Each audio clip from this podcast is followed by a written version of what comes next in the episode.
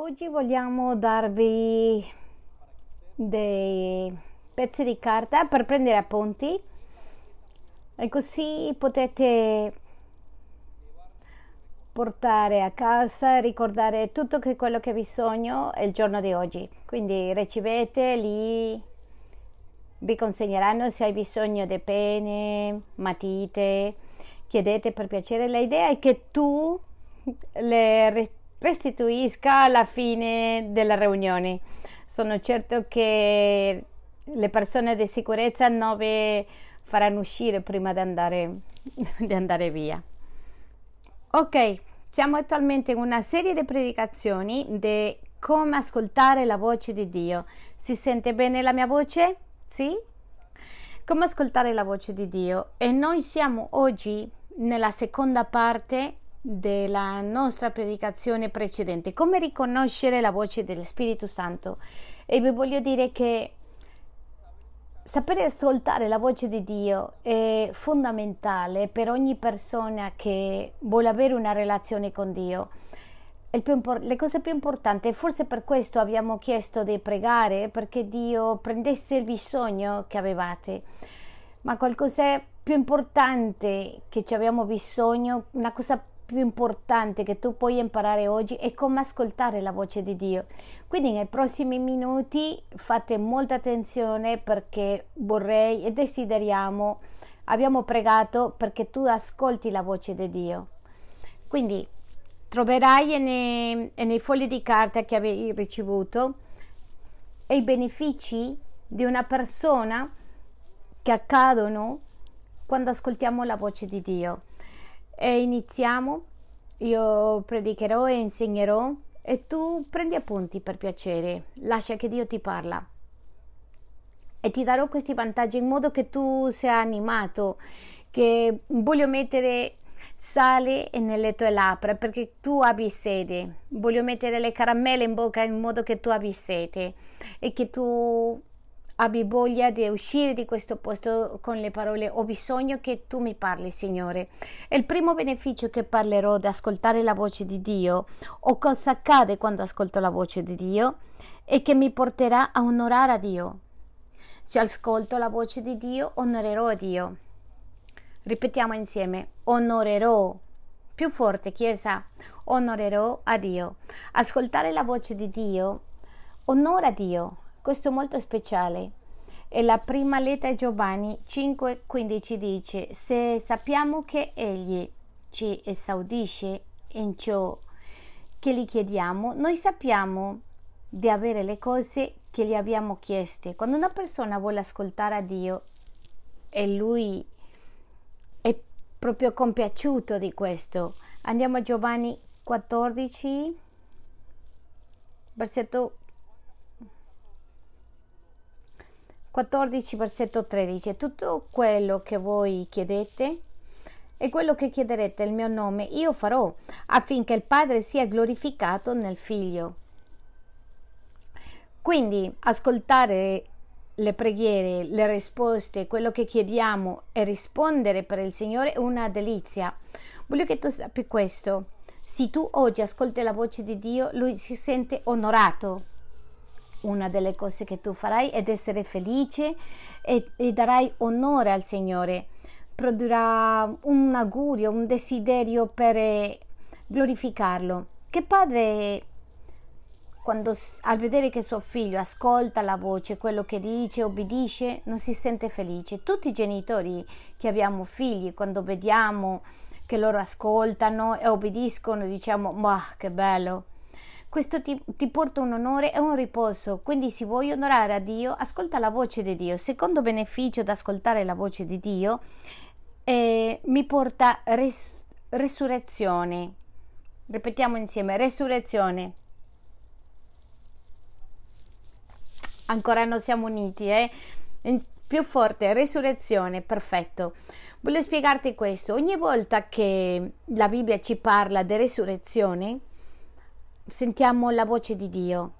Ogni volta che nella parola di Dio leggiamo, per esempio, nella prima Tessalonicensi 4, versetto 16, dice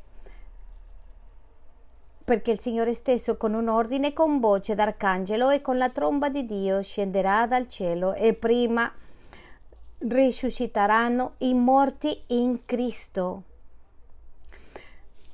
Come scenderà il Signore? Con voce d'arcangelo. E c'è scritto, e con la tromba di Dio scenderà dal cielo e prima risusciteranno i morti in Cristo. Quando tu senti la voce di Dio, tu risusciti di dentro. E i morti risorgeranno quando ascoltano la voce di Dio. E come altro non possono rinfrescarsi le nostre vite per dentro se ascoltiamo la voce di Dio. Forse tu sei molto tempo nella vita cristiana, forse appena sei arrivato hai bisogno di ascoltare la voce di Dio, forse sei stanco, hai sperimentato una aridità nella vita. Cosa vuol dire? Ascoltare la voce di Dio, tu risorgerai da dentro, uscirà qualcosa che si chiama fiume di acqua viva. Amen. Diamo un applauso al Signore. La Bibbia ci parla di che la restaurazione di Israele, Dio disse al profeta, parla alle osse secche e loro avevano di nuovo vita. Se tu ascolti la, la voce di Dio, tu risorgerai. Se tu stai male, se il tuo matrimonio, qualsiasi situazione, ci sarà resurrezione, vita nuova nel tuo corpo. Terzo beneficio, ascoltare la voce di Dio mi porta a riposo. Ripetete, riposo. Ebrei 3:7 ci fa vedere queste parole. Perciò, come dice lo Spirito Santo oggi, se udite la sua voce, quando sentite la mia voce, quando sentite la mia voce, quando una persona ascolta la voce di Dio, entra nel riposo. En el, riposo, en el versetto 7 dice,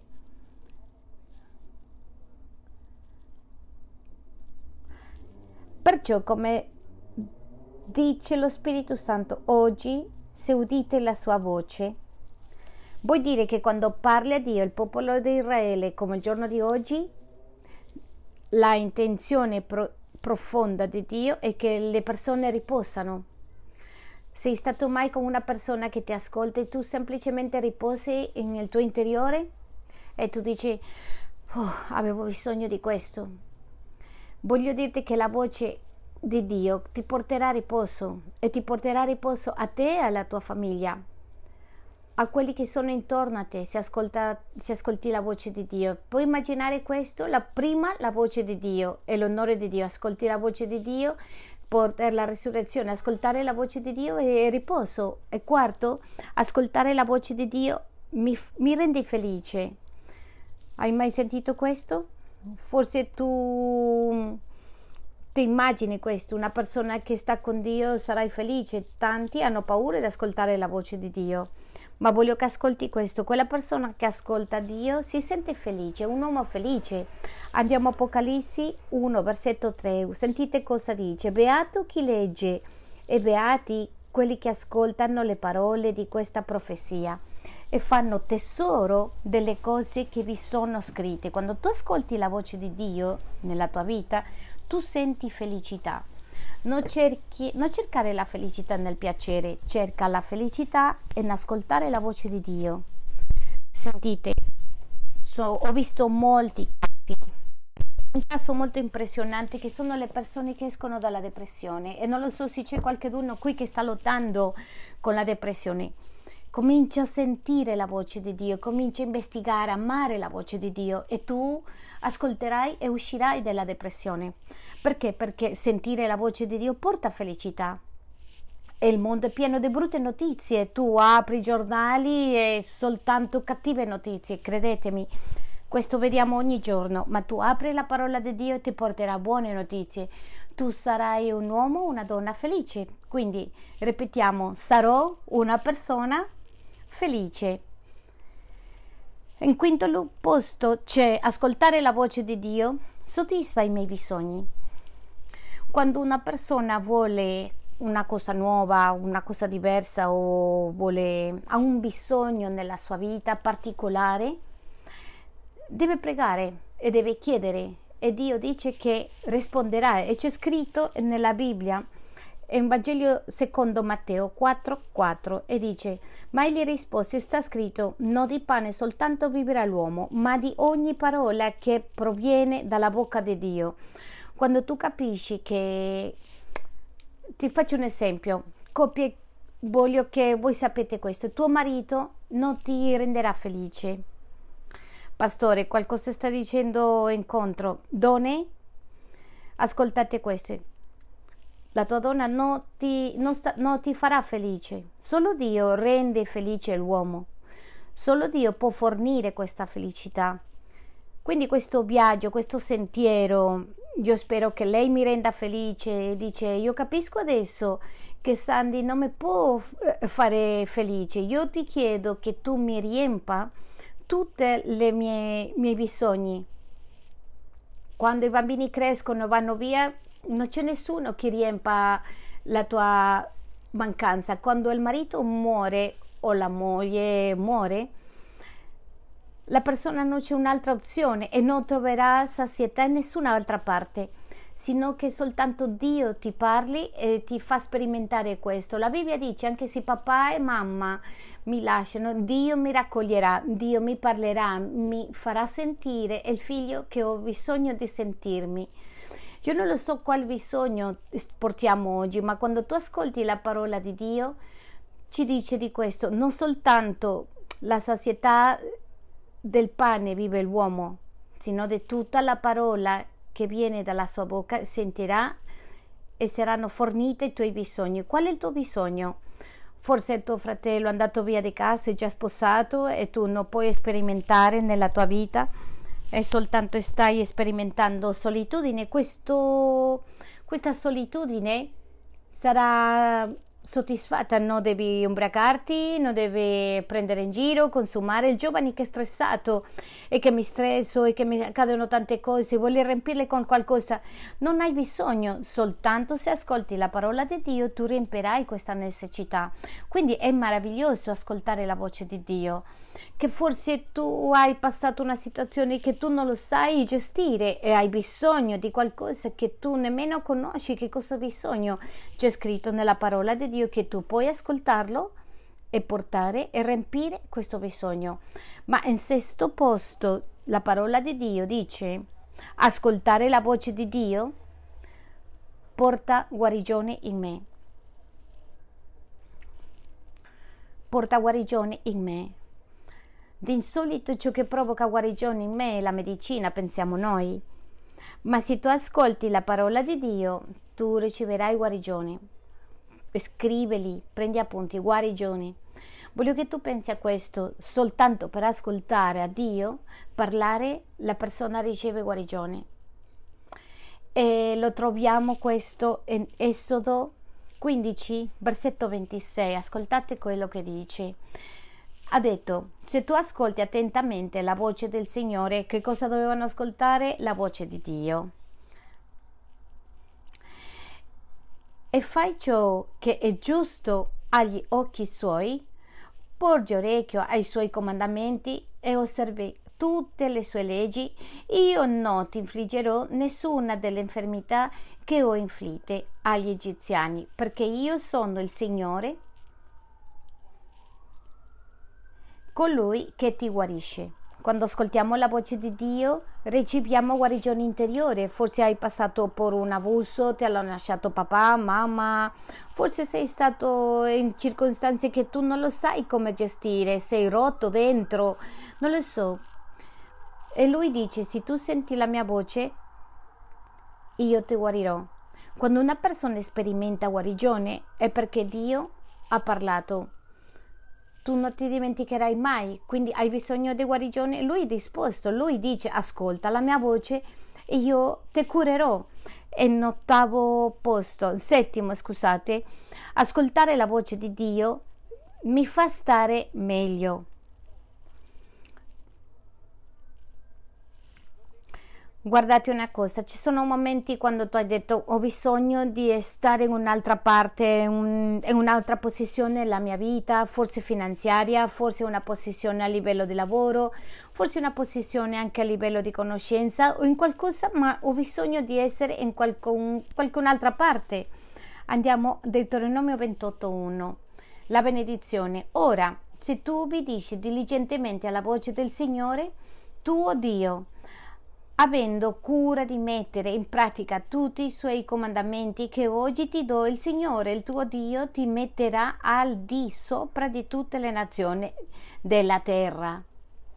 Ora, pastore, questo cosa significa? Che io sarò presidente, che è il primo ministro di una nazione? Forse non lo so, forse no, ma la più importante parte è che quando tu ascolti la, la voce di Dio, la tua vita entra in una dimensione diversa. Una persona che ascolta la voce di Dio comincia a sperimentare un, un modo di vita diverso.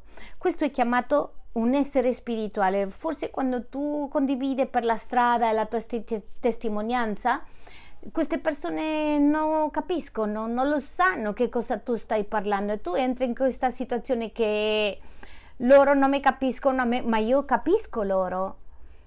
Guardate, gente nuova, amici nuovi che ci accompagnano per la prima volta, che vengono alla chiesa, voglio dirti, noi vi comprendiamo voi forse non capite tutto in questo momento, ma noi vi capiamo.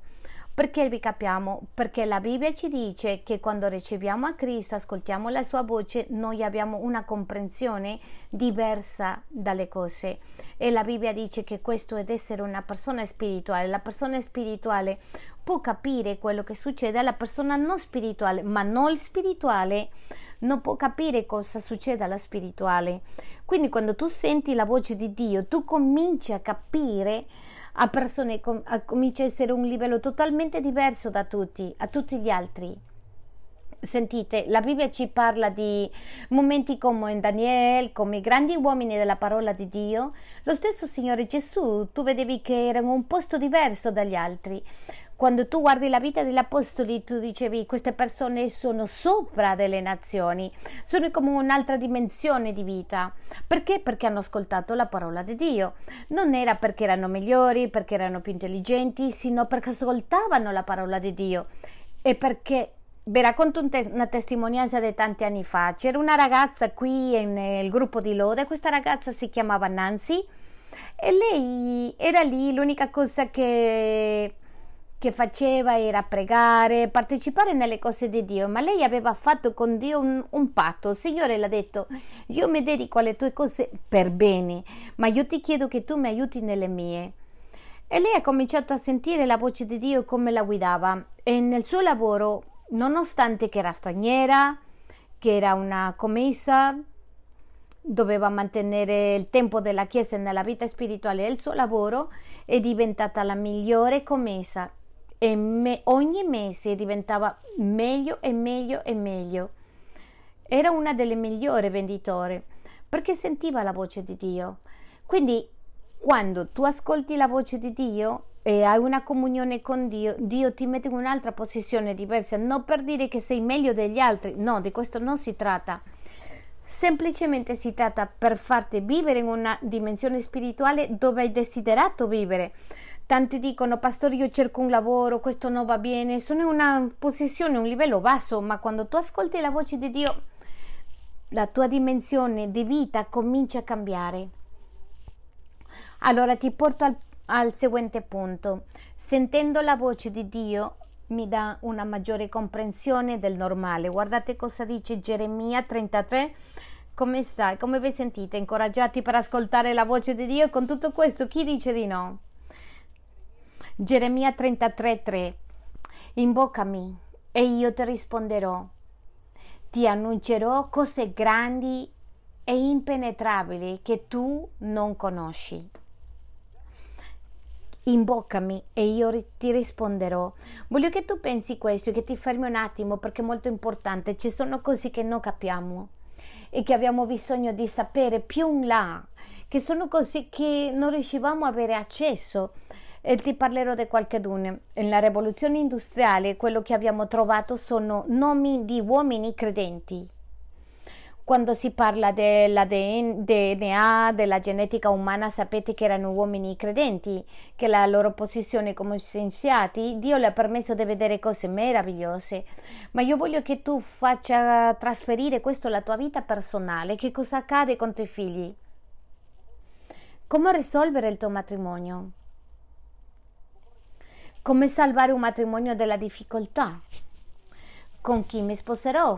È corretto, non è corretto, è giusto, non è giusto. Quando tu senti la voce di Dio, tu hai una conoscenza maggiore perché Lui ti permette e ti dà quella conoscenza perché Lui sa che cosa accadrà nel futuro.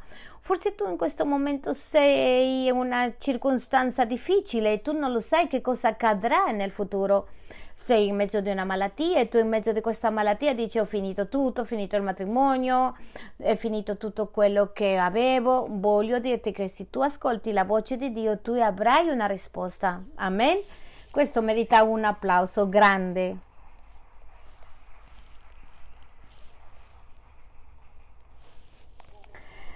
Come non adorare a Dio? Questo è impressionante. E nono posto e quando senti la voce di Dio ha una comprensione più dal normale, una relazione più profonda con Dio. Andiamo a Apocalisse 3:20. Ecco, io sto alla porta e busso. Se qualcuno ascolta la mia voce, se qualcuno che ascolta la mia voce e apre la porta. Io entrerò da lui e scenderò con lui e lui con me, egli con me. Tanti di noi vogliamo una relazione più profonda con Dio, tanti desideriamo, vorrei conoscerti di più, vorrei innamorarmi di te. Tu vedi persone che sono innamorate di Dio, forse come moglie innamorata di te, come mio marito innamorato di te, come vedo a Lidra, quella persona. E io vedo ha una relazione così bella con te che io voglio quella relazione. Ascolta la voce di Dio e questo accadrà. Vuoi ascoltare la voce di Dio? Così tutto riempirà la tua vita. La voce di Dio, ascoltare a Dio è la cosa più importante che possiamo fare. E vediamo non costa niente, anzi è costato tanto nella croce del Calvario, ma tu e io non dobbiamo pagare niente, semplicemente essere disposti, disporre i nostri cuori per sentire la voce di Dio. Quanti di voi volete ascoltare la voce di Dio? Cosa dice? Entrerò. Entrerò da Lui e cenerò con Lui ed Egli con me. Non c'è niente di più bello che ti innamora di più che ascoltare la voce di Dio. Quando tu ascolti la voce chiara nella tua vita, tu entri in... Boh, mi ha parlato, mm, sta accadendo, tu sperimenti un miracolo soprannaturale nella tua vita. Perché? Perché il normale per tanti è che Dio non parla. Ma se oggi tu provi e vuoi e vuoi che Dio ti parli, sarai in una, un'altra cosa totalmente diversa poi, in decimo posto, ascoltare la voce di Dio moltiplica la mia fede. Quanti di voi volete più fede? Desideriamo più fede, più forte, più profonda.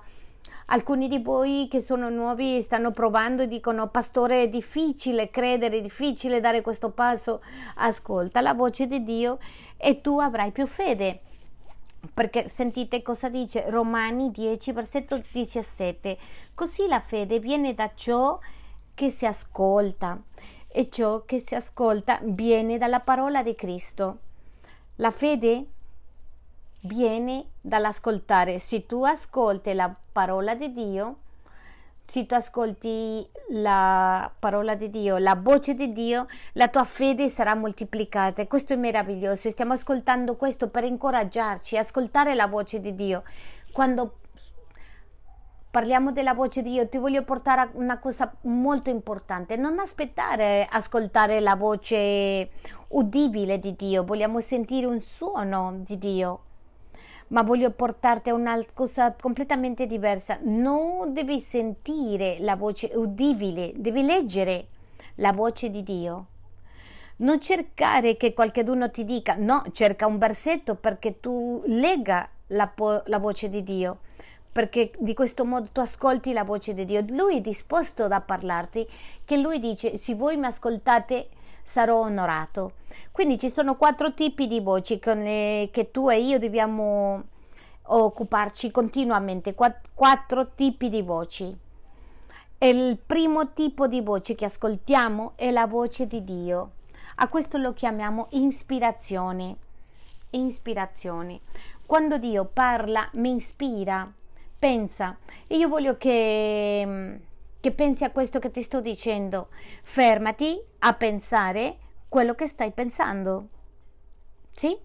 Sembra ridondante, ma ti sto dicendo fermati a pensare quello che stai pensando. Per il, il, credente deve cominciare a sperimentare e dire da dove viene questo pensiero, da Dio, viene questo pensiero dalla mia vita, viene questo pensiero di Satana.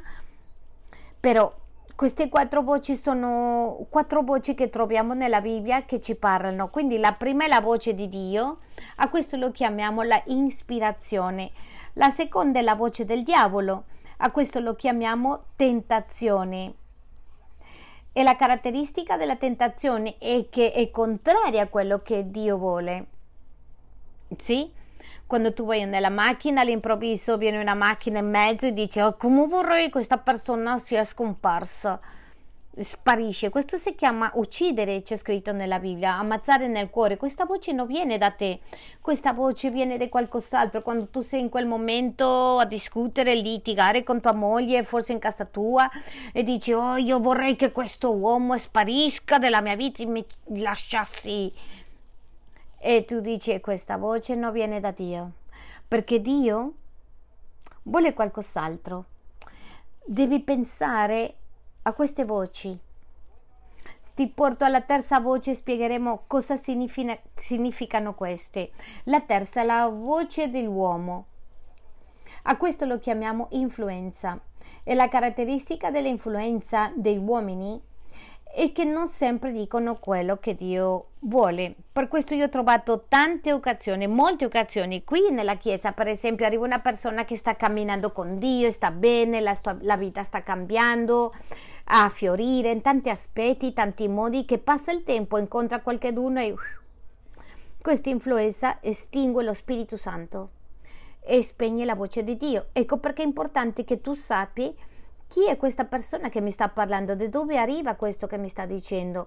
Ma io conosco genitori che hanno scoraggiati ai figli nella via del Signore, l'hanno portato via dalle discoteche, prima piangessero come non vorrei che questo ragazzo non sia in discoteca con quella persona sotto l'effetto della droga e quando camminano con il Signore lo influenzano e loro sono scoraggiati e questa influenza è importante determinare da dove arriva. Ma in quarto posto la voce che più ascoltiamo è la voce personale e la voce personale è la tua propria voce, la voce che mi parla in continuazione. E qui, fronte a questa voce, voglio che tu sappi questo: la voce, la persona che più ci dice bugie, sei te stesso. Il, il, il bugiardo più grande che conosci, sei te stesso. La persona più bugiarda che Davide, Davide conosce è Davide Nao. Perché noi continuamente stiamo facendo conclusioni, queste conclusioni ci vogliono separati da Dio, non vedranno bene, accadrà qualcosa, questa voce semplicemente ci fa prendere decisioni che sono opposte alla, alla, voce di Dio. Quindi la voce che tu devi ascoltare è la voce di Dio, la voce che ti porterà a un livello migliore di vita che restaurerà e risolverà il matrimonio. Non è la tua voce, è la voce di Dio. Perché? Perché il tuo matrimonio è disorganizzato, tu pensi come pensi. Forse per l'influenza di un suocero, una suocera, una vicina, un vicino, un amante o una persona che è venuta a rompere il matrimonio. O forse per lo stesso nemico Satana che ha messo una tentazione perché tu sia caduto e non continuare il tuo matrimonio. Ma quando tu ascolti la voce di Dio, il matrimonio sarà risolto. Perché? Perché lo scopo di Dio è il tuo matrimonio, perché lo scopo di Dio è che tu puoi andare avanti e benedire. E questo è lo scopo di Dio, salvezza e benedizione. Amen. Questo è meraviglioso. Diamo un applauso al Signore.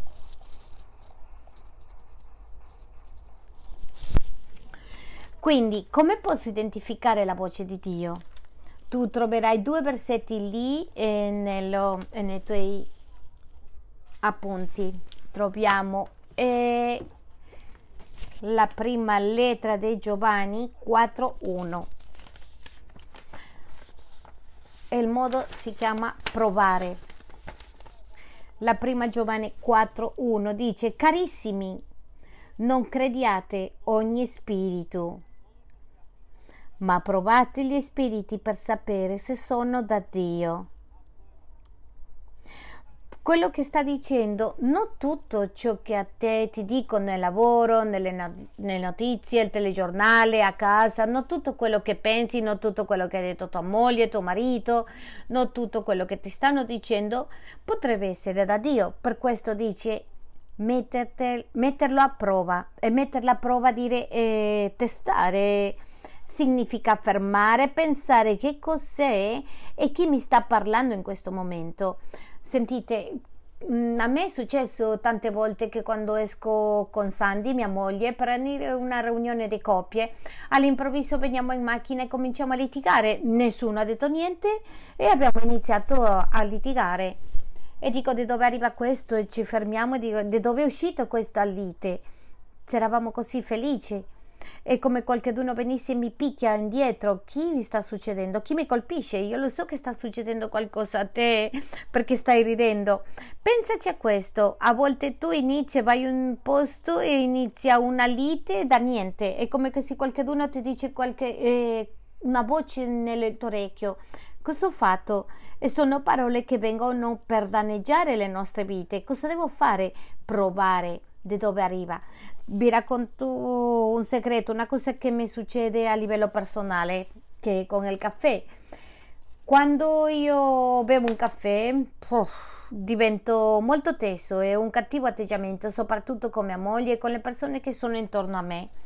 Io ho lasciato il caffè dopo un digiuno, ho voluto tornare a, bre- a prendere caffè. Il giorno di oggi non posso più bere caffè, non per lunghi periodi, perché divento irritabile io ho dovuto fermarmi e dire che cosa sta succedendo, perché ho questa reazione. E ho cominciato a pensare, questo non è normale, qualcosa sta succedendo. Ho cominciato a analizzare.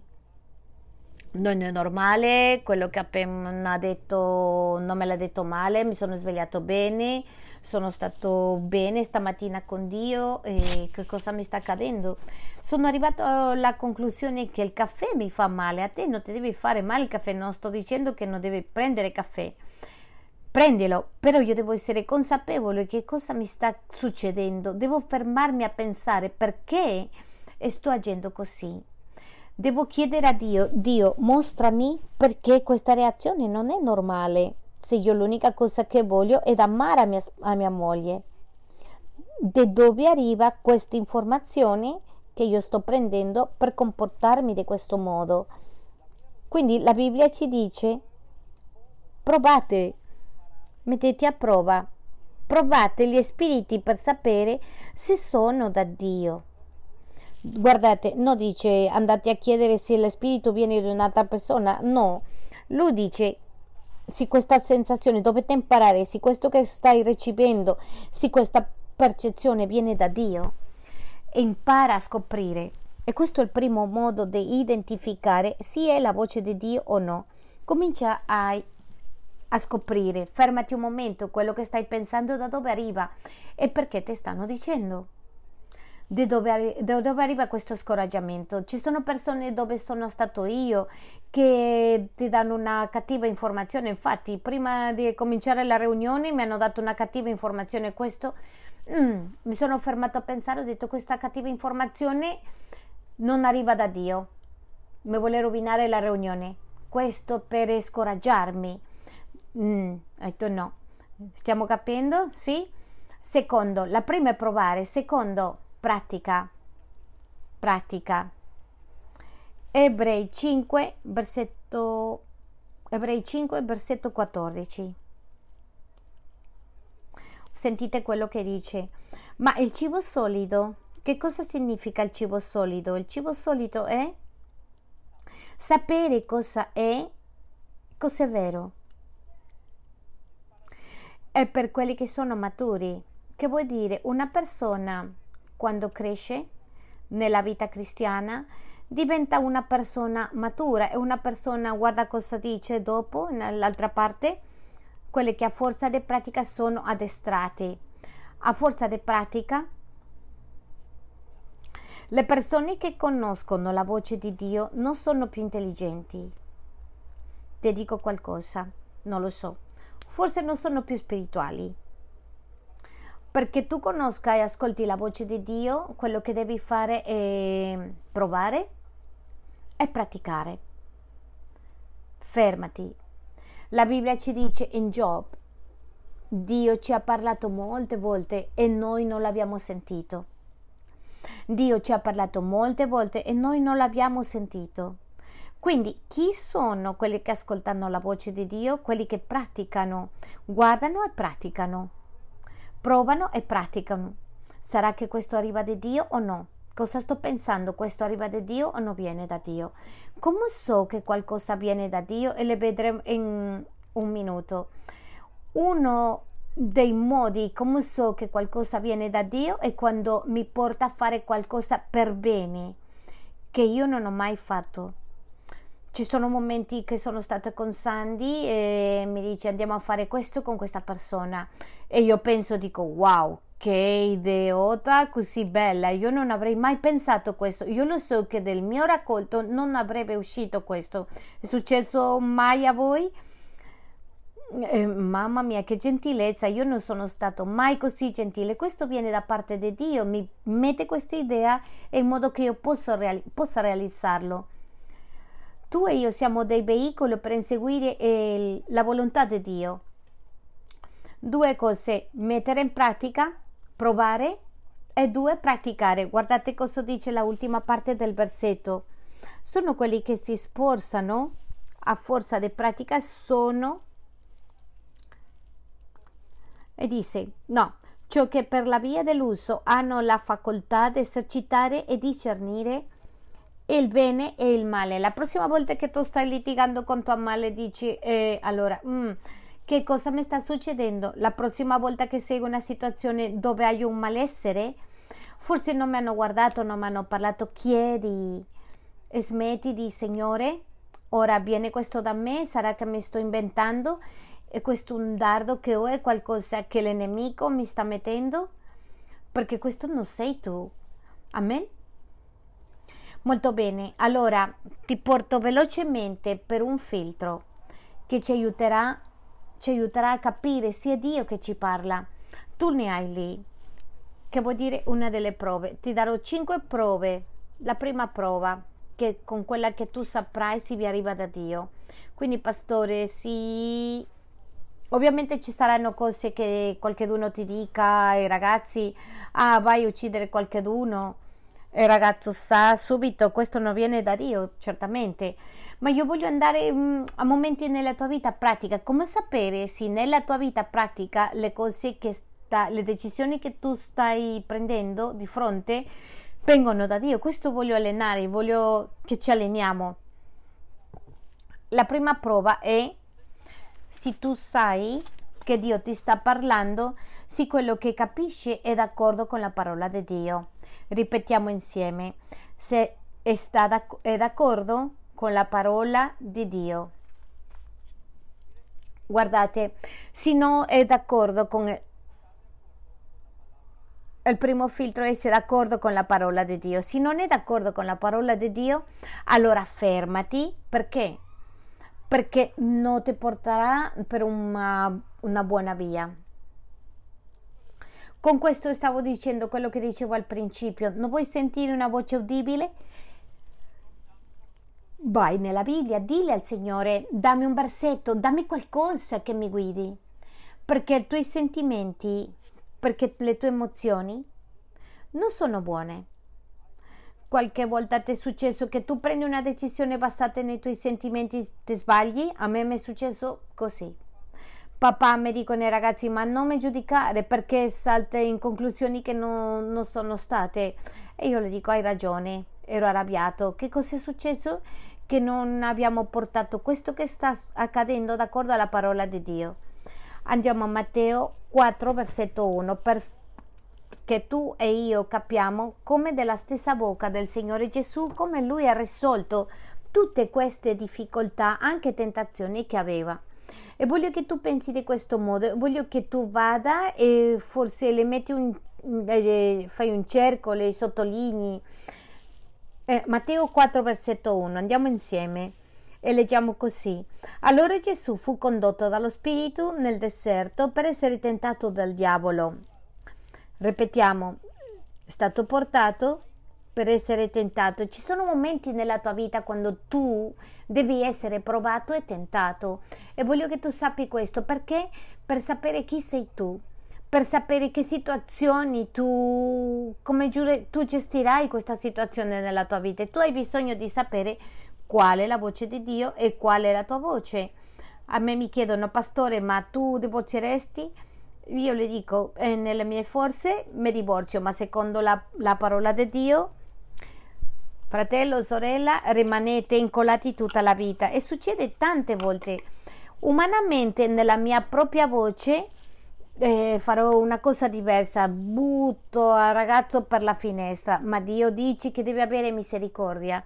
Oh pastore, come dici questo? Ognuna di queste situazioni ci portano a guardare come prenderemo questa, questa decisione e questo definirà il futuro di cosa facciamo. In questo momento c'è il Signore Gesù ed è tentato. Andiamo al versetto 2 e dice: E dopo aver digiunato 40 giorni e 40 notti, alla fine ebbe fame. E nel versetto 3 dice: E il tentatore, avvicinatosi, gli disse: se tu, figlio di Dio, guardate cosa dice, e le dici, e il tentatore parla, e il tentatore parla.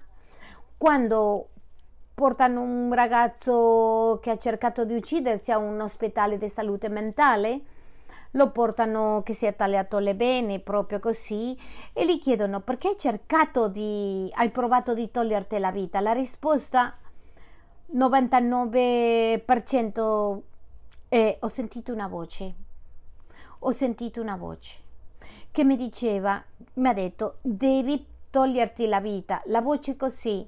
Ho ascoltato una voce che mi diceva, devo in prima persona di togliermi la vita. Quando l'enemico parla, di insolito parla in prima persona. E qui nella Bibbia dice che Satana ha parlato. Allora ascoltate la voce di Dio in questo. Sentite la risposta. Come ha gestito questo il Signore Gesù? Con tanta firmezza perché la vita del Signore Gesù è stato così in successo tutto il tempo. E gli ha detto, se tu sei figlio di Dio, ordina che queste pietre si trasformano in pane. Lui aveva fame, era affamato, vero? Sì o no? Ma il versetto 4 dice, e lui rispose, e questa è la parte che noi abbiamo bisogno che restiamo come Chiesa, e lui ha detto, è scritto c'è, non soltanto di pane vivrà l'uomo, sino di ogni parola che esce da Dio. E Satana si voltò. Quando noi rispondiamo alle voci che abbiamo, scritto c'è, noi risponderemo bene, la situazione si toglierà e risolverà. Questo succede con un avvocato. Un avvocato nel tribunale che sta dicendo quello che sta dicendo al giudice, la mia rappresentazione dice, scritto, sta. Non sta dicendo i miei sentimenti, quello che ho pensato e quello che credo, no, dice è scritto e sta in quella parte, in quell'altra parte, in quella parte. Quindi quando io rispondo a tutte le situazioni che ho in base a quello che c'è scritto, posso vedere che se la parola, quello che sto capendo, viene da Dio. Voglio che pensate a questo, ogni situazione porta la, la, parola di Dio, a vedere che cosa c'è scritto nella parola di Dio. Voglio dirti che tu non andrai male. Anni fa una persona mi ha chiesto mi divorzio? Le ho detto di sì.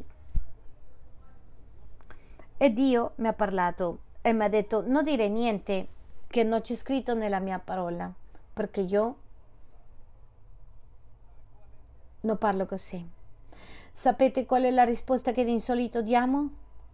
E nei pastorali hai bisogno di una parola, hai bisogno che Dio ti parli. Perché è importante? Perché Dio sa cosa accadrà. Io non lo so. Io ho saggezza, che mi ha dato Dio per spiegare certe cose.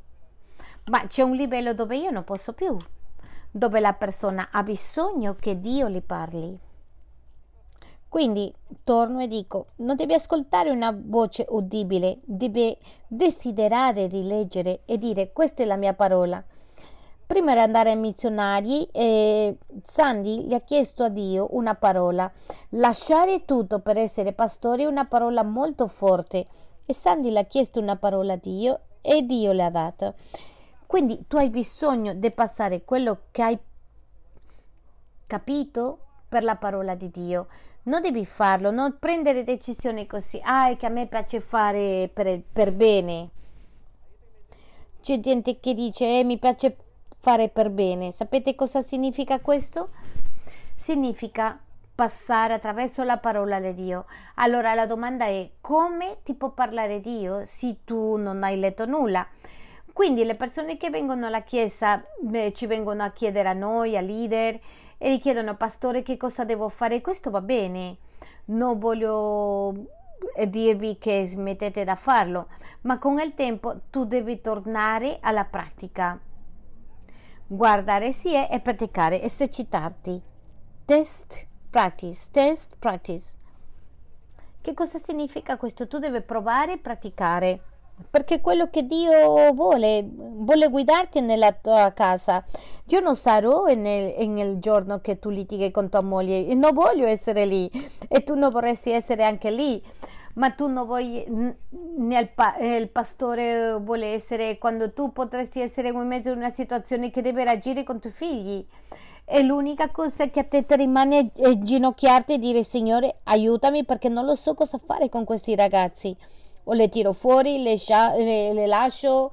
Che cosa faccio con questo ragazzo? Il Signore ti deve dare una parola col tuo matrimonio, con tutto. Amen.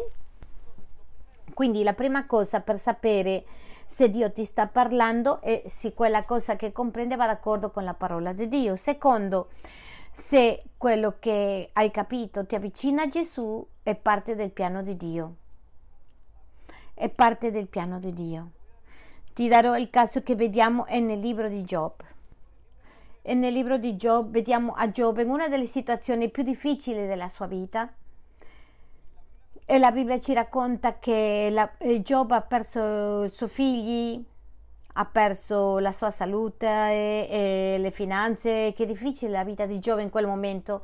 Job era toccato, passato per un un argomento nella sua vita estremamente difficile. Forse qualcuno si sente così, pastore, i miei figli, la mia famiglia, le mie finanze, cade questo, cade l'altro, non sapeva come agire e Giove aveva bisogno di ascoltare in mezzo a queste circostanze delle parole che uff, le facessero riposare o aveva bisogno di prendere situazioni o decisioni. In questo caso è davanti a una situazione di riposo e sua moglie le dice queste parole in Job 2,9. Ascoltate quello che dice. Sua moglie le ha detto, ma lascia stare Dio e muori. La moglie è stata usata dal nemico e le dice, Job, ma tu sei scemo? Ancora cercando di fare bene? Riposiamo. Io capisco la frustrazione di questa signora in quel momento. Riposiamo e lamentati. Ora riposa, perché così le voci che sentiamo è una voce di lamento e questa voce di lamento fa che noi eh, leghiamo proprio al domani. Già adesso riposa, Giobbe dice questa donna, eh, se questa vita è orribile, è quello che sta facendo questa voce, dice queste parole. Ma tu lascia stare a Dio e muori.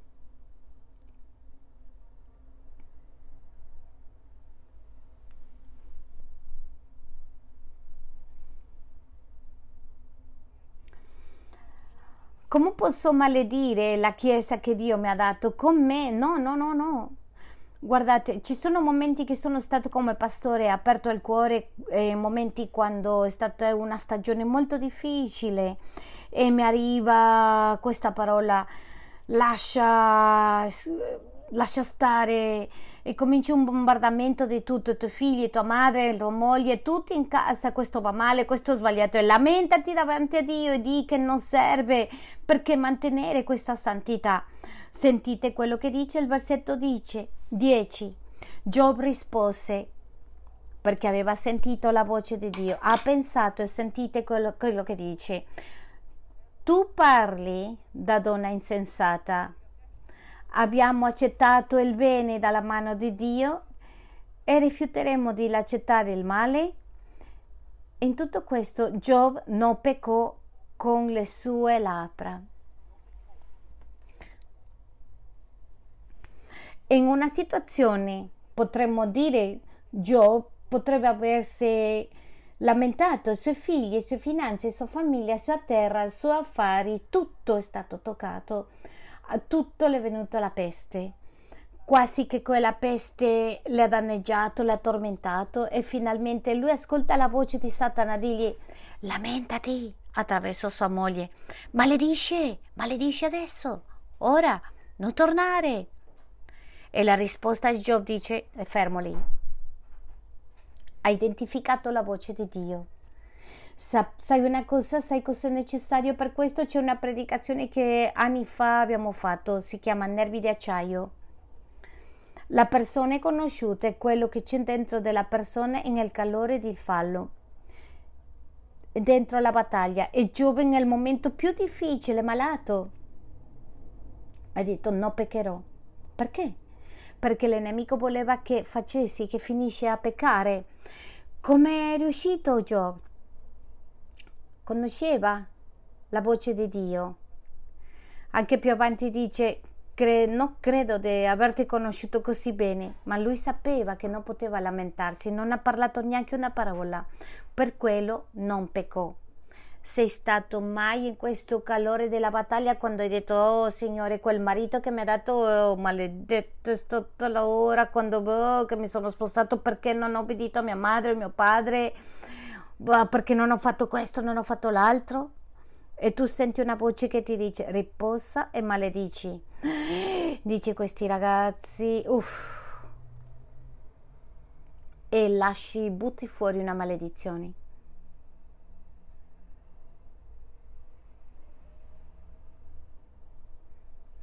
Sì, soltanto ascoltiamo la voce di Dio.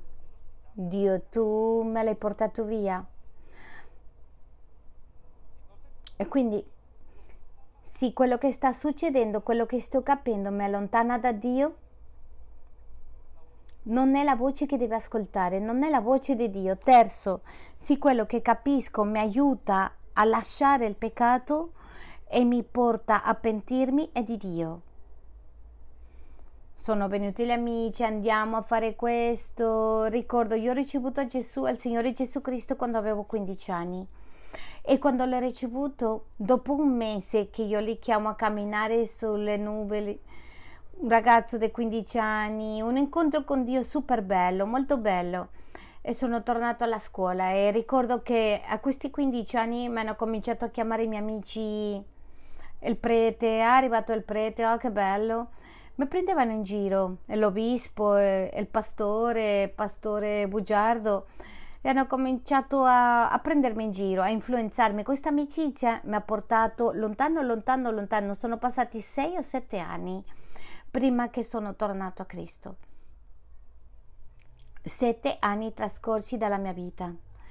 E io rifletto e dico, quando ero in quel momento di ricevere a Cristo, io ho visto nella mia mente ho visto una visione molto semplice, una fiamma accesa. Ho detto non lascerò mai accendere questa fiamma.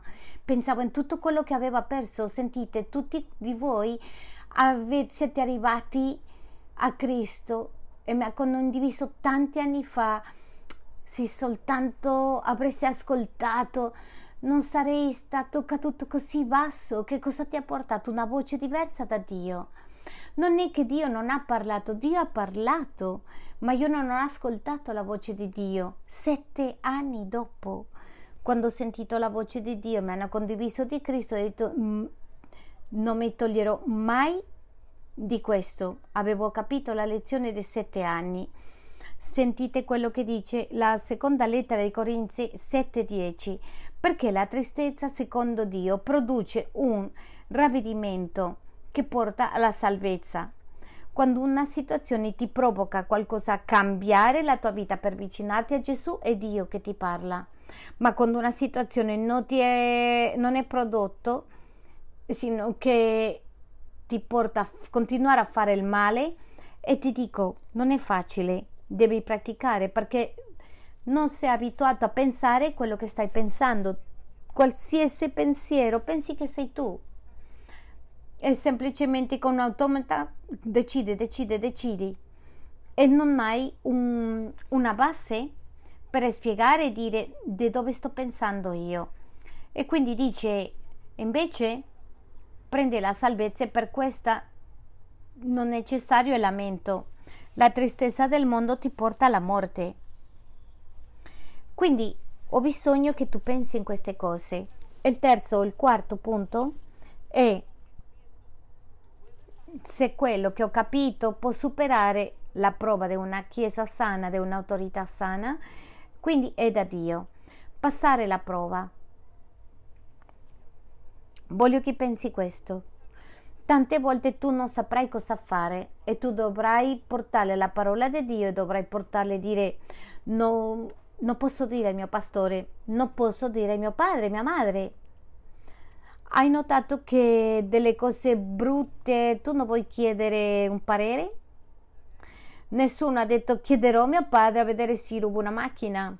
Sì, mi ubriaco questa sera. Tu l'hai fatto? Non penso. Ci sono tanti religiosi che dicevano sì, sì, l'ho fatto. No, no, tu non l'hai fatto. La verità è che noi non chiediamo mai per fare eh, le cose cattive. Normalmente non le chiediamo. Vado a chiedere a mia moglie a vedere se vado, esco, vado a una festa, mi ubriaco, amore sarà... No, no, no, tu non passi per il filtro. Perché? Perché sai che stai, sta facendo male, per questo ti nascondi. Nascondiamo quello che sappiamo che è cattivo nascondiamo quello che sappiamo che è cattivo, che sta male. Dallo stesso modo, per sapere se tu stai prendendo una buona decisione, cerca autorità sana. Pastore, è questo quello che devo fare? Perché? Perché adesso sì, eh, sentite, le persone dicono, questa è la chiesa, io le dico siediti, parliamo, e vediamo cosa sta succedendo. Sono situazioni che tu dovrai affrontare. Hai bisogno di autorità sane. Si passa questo filtro, tu lo saprai. Andiamo a Atti. Per questo poi è Atti 15.1. Alcuni venuti dalla Giudea insegnavano ai fratelli dicendo se voi non siete circoncisi secondo il rito di Mosè non potete essere salvati. Ti faccio una domanda, è la circoncisione buona o cattiva? È la circoncisione buona o cattiva? Non fa paura? Senza paura. Non è un test, è buona, l'ha mandata Dio.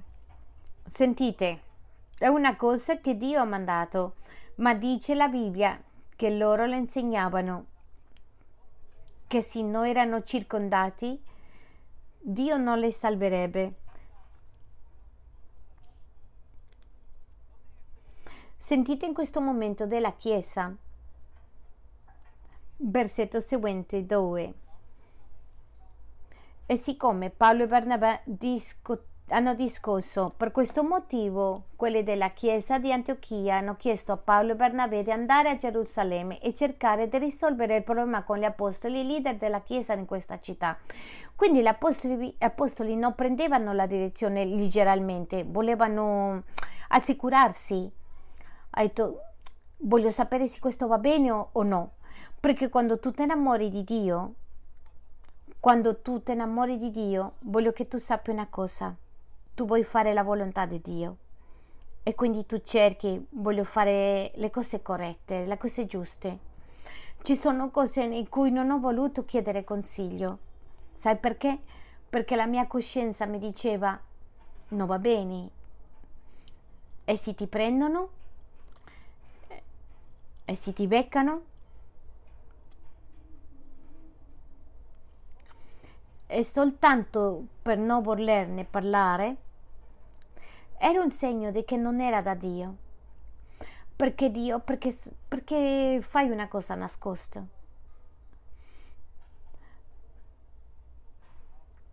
E l'uomo che vuole essere infidele, la chiama la moglie e le dice vado a essere infidele, non le racconta perché non viene da Dio. Il giovane non andrà a consumare droghe e raccontare ai genitori perché? Perché non viene da Dio. Anche ci sono ragazzi perché sono sfacciati, perché hanno perso il rispetto. Anche se ci sono uomini perché hanno perso il rispetto e la dignità.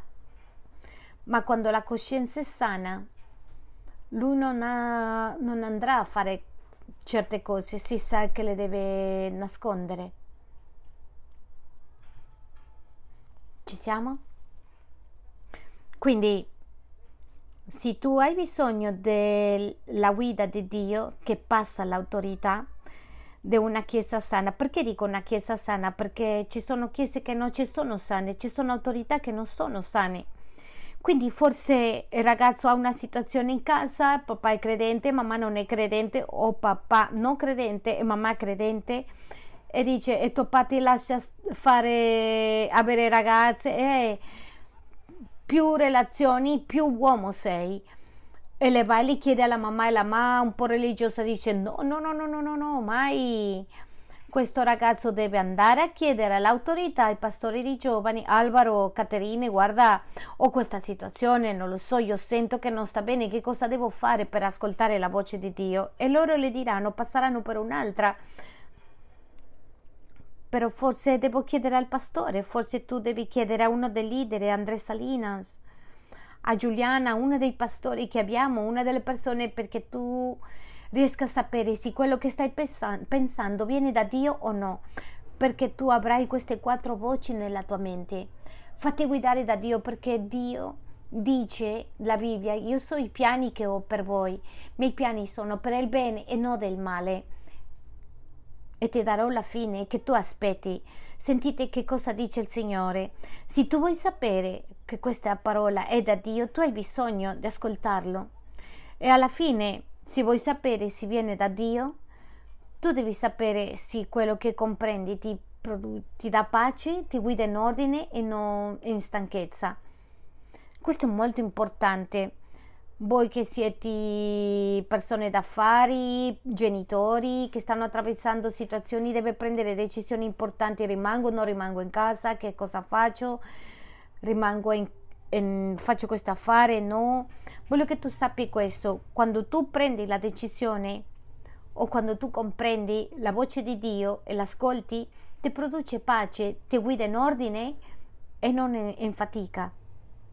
Ci sono persone che mi dicono, pastore, mi voglio divorziare, penso che Dio me lo sta dicendo, e i tuoi figli, e la tua famiglia, e il tuo lavoro, pastore, voglio passare, cambiare di questo, e quanto tempo deve lasciare il tuo marito? due mesi, tre mesi, sei sicuro che questo devi fare? Perché come si contraddice che questo scopo sia nella tua vita quando stai facendo questo e stai disorganizzando i tuoi figli? Ci sono genitori che dicono io gli do tutto questo ragazzo, io quello capisco del, del Signore.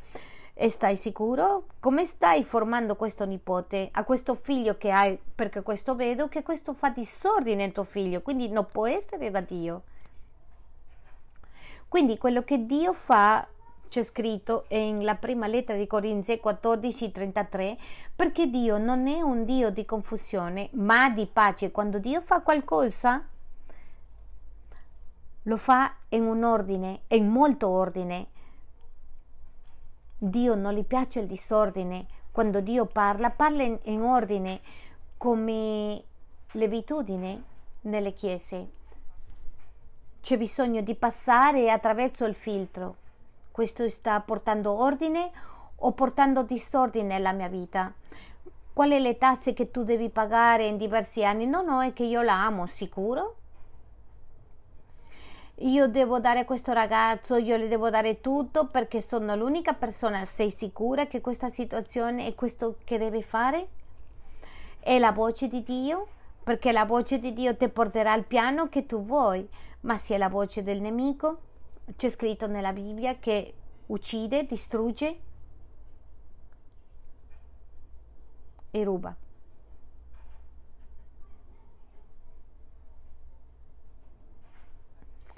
Isaia 30, 15 e rimaniamo con questa parola.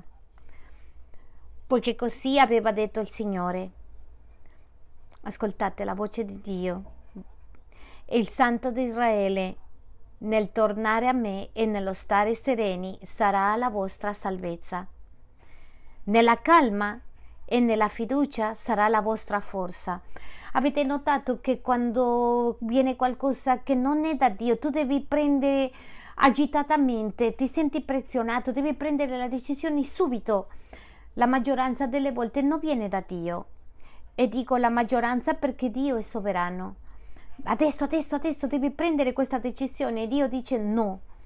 Ma la maggioranza delle volte dove Dio ti guida, sai cosa ti dice? Aspetta. Aspetta fermo. Se mi aspetti ti salvo. E sapete perché?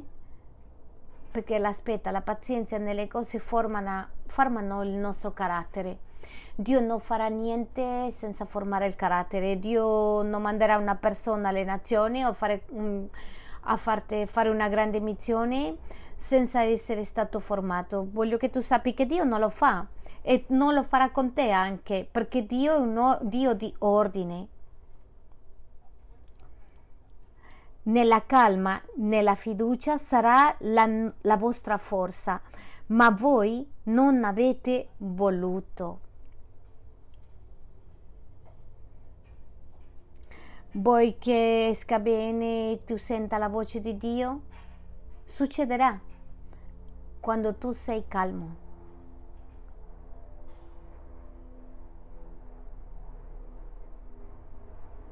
Se quello che sta succedendo nella tua vita ti sta opprimendo, forse non viene da Dio. E se non viene da Dio, ti suggerisco una cosa.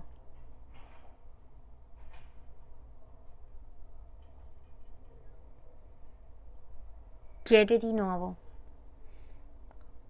Aspetta, perché Dio è l'unico che vuole che tu riportarti al posto dove tu vuoi arrivare e neanche te stesso. La Bibbia dice che le nostre proprie strade ci hanno sviato, che le altre non conoscono nemmeno le nostre vite, non sappiamo come lavoriamo e che il viene per rubare e uccidere. Molto bene, con questo nella mente, Chiesa, voglio che tu guardi la seconda pagina delle vostri appunti Eh, lo so che abbiamo gente nuova, ma voglio portarti all'esperienza più meravigliosa che tu puoi avere ed ascoltare la voce di Dio. Qui in questo foglio, se tu non hai, puoi chiedere nel posto di informazione, ma tu troverai come ascoltare la voce di Dio in, cinque, in quattro passi. Uno, pregando. Scegli un posto eh, nel mattino. Passa un tempo con Dio Ricorda perché sei grato, dile a Dio le tue parole, pensa. La parte dove dice leggere la Bibbia, cerca un quaderno, scegli un libro della Bibbia, comincia ogni giorno, leggi di nuovo, fa attenzione. Nella parte di scrivere dice scrive i punti che Dio ti insegna, scrivi come puoi fare nella tua vita con questo versetto, qual è l'istruzione, scegli il versetto più importante e nel numero 4 dice e scrive che punti devi abbandonare, che compromesso devi fare con Dio, quali sono gli scopi. Ti sto portando a che giorno di domani tu fai un devozionale. Ascolta domani, domani dice la parola di Dio che Dio ti parlerà nella tua vita.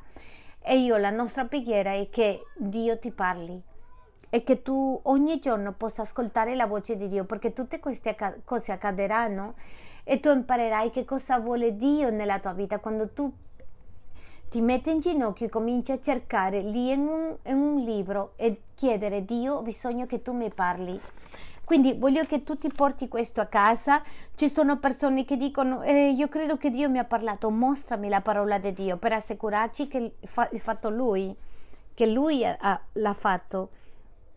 Voglio che ci alziamo in piedi un momento, per favore.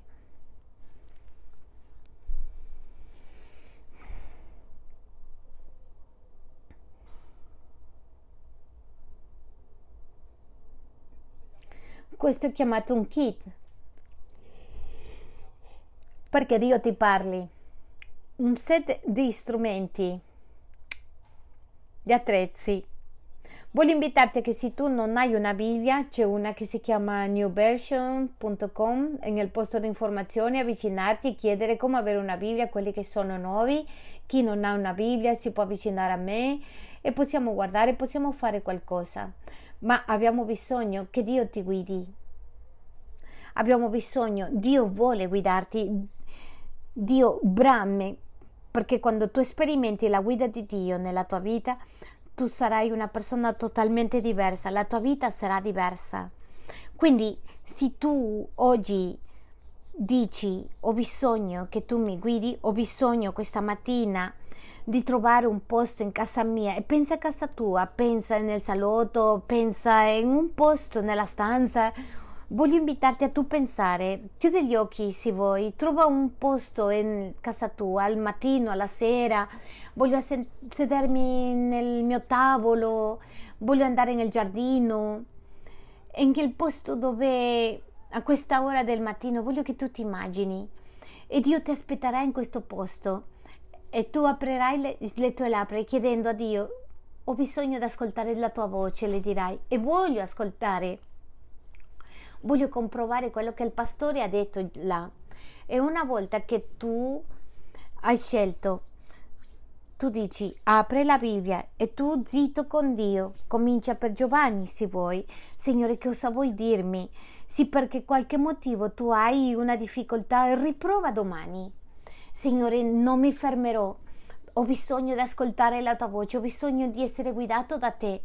Quindi voglio portarti a questo pensiero perché Dio ti guida, perché Dio ti parli nel tuo cuore, perché Dio ti mostri tutte le cose che ha per te. Chiudiamo gli occhi lì dove sei. Spirito Santo, grazie mille.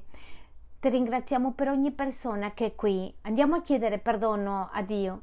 Voglio che tu sia onesto con Dio. Signore, ti chiedo perdono perché tante volte non ho voluto ascoltare la tua voce perché ho ascoltato la voce degli altri, perché mi sono goduto con la voce del nemico nella, nella, nella mia vita, perché ho insistito a fare il male, ho sbagliato, ma tu mi parli di nuovo oggi al cuore.